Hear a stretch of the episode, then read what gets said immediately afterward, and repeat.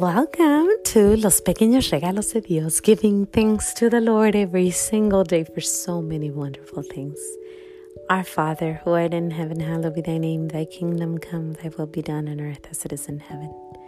Give us this day our daily bread and forgive us our trespasses, as we forgive those who trespass against us. And lead us not into temptation, but deliver us from evil. Amen. I want to give thanks to the Lord today for so many wonderful things, but one thing for sure is the fact that I was able to see the other side of the coin. in other words, I was able to put myself in the shoes of my husband. Finally, after 11 years, let me tell you very quick. For 11 years, I've been home. I've been taking care of my kids. I'm a stay at home mom and a homeschooler. So, Monday through Friday, we're home. We're home. We're like working, homeschooling, you know, doing everything we have to do. Once in a while, we'll go to the park, we'll, we'll go to Mass, but we're home pretty much the whole time. Saturday comes, and I'm like, let's go. It's time for us to go. Let's just run out the door. It's time. My husband is like, but I work all week, but I've been home all week. And he's like, but I'm tired. I understand, but the kids and I need to go we got to go to the beach. We got to go to the park. We have to go to, you know, let's go to the mall. Let's go visit a friend. Let's go visit my cousins, my brothers, my sisters. Let's go. It's time. For 11 years. Well, God is good. He's always teaching us those wonderful things. I started working in August, August 1st to be exact. And I've been working. I've been putting those hours in. I've been busy carrying boxes and boxes of books and material and and supplies to the to our center where we're going to have this beautiful school coming up. I've been working computer I don't know, I've been on the computer for probably five hours every single day, even more. Because everything is corporation. So we, we have to work, we work with people above us and they're, they're in Texas and they're in Georgia and they're far away. So we have to just be doing Atlanta. I mean, just communicating. So I've been busy working, working, working. Well, today in the morning, my husband wakes up and he says, So, what do you want to do today? You know, he's used to it 11 years, he's used to it. And I looked at him and I said, I just want to be home.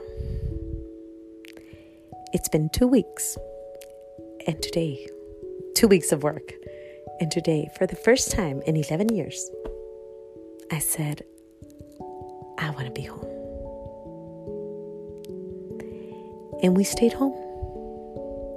And we wash and we clean and we mop and we clean windows and we folded clothing and we watch a movie and now they're watching a movie and we made food well he made fajitas outside and it was a beautiful day at home.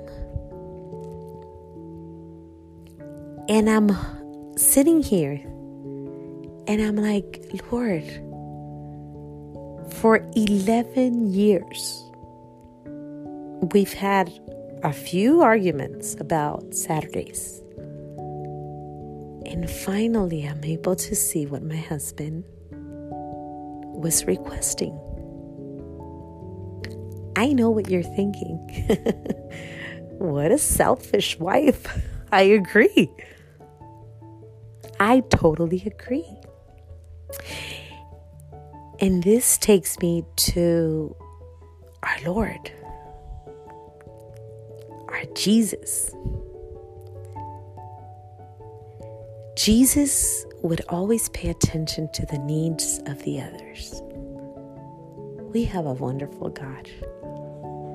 One of the scenes, and I love this scene, is he gets to the house of Peter, and the the mother-in-law of Peter is sick, and they were going to have dinner. Yet he goes and he takes care of her. Isn't it beautiful? Isn't it beautiful that our Father looks at the other person before they think of themselves or of himself. Isn't it beautiful that he's always aware of our needs before his needs? Isn't it amazing that he would always do what they requested? Another beautiful scene is the boat.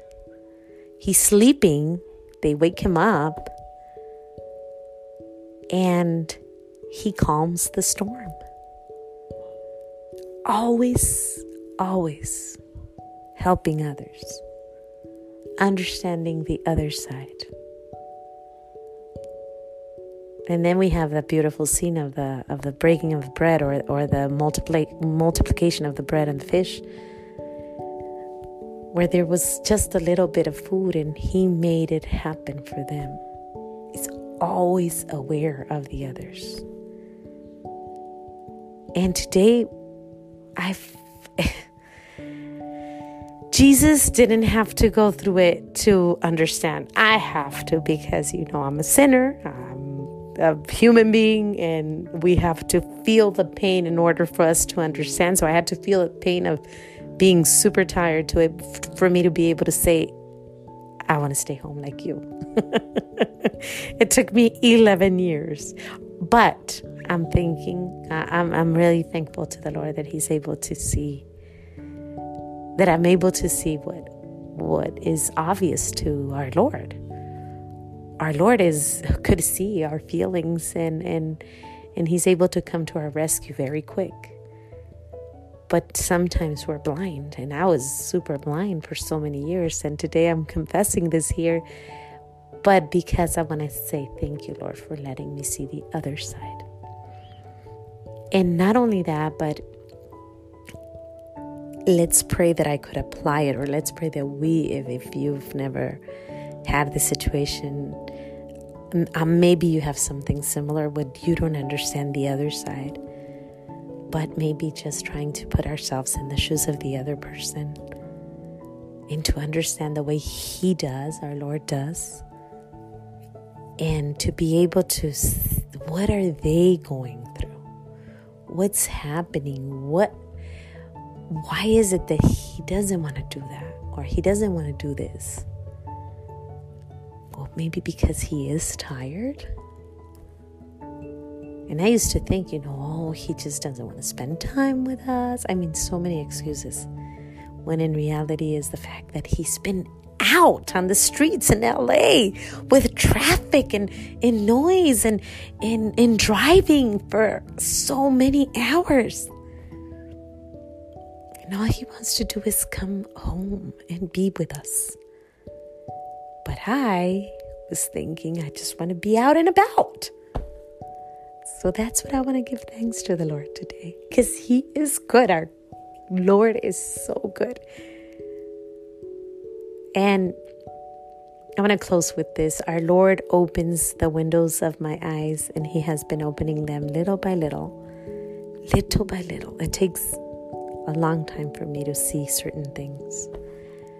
But our Lord is good, and He's letting me see yet another thing that I have to work on. And well, we just have to say thank you, Lord. Thank you for today. Thank you for letting me see that my husband needs to rest. And remind me this when when you know a few weeks from now I want to run and go about. Remind me that he is tired. Well, I want to close with one Hail Mary, and I want to give thanks to the Lord for you for listening. I want to give thanks to the Lord for letting me see a little bit more and for my husband for putting up for 11 years on this situation and and I finally understand why he didn't want to go.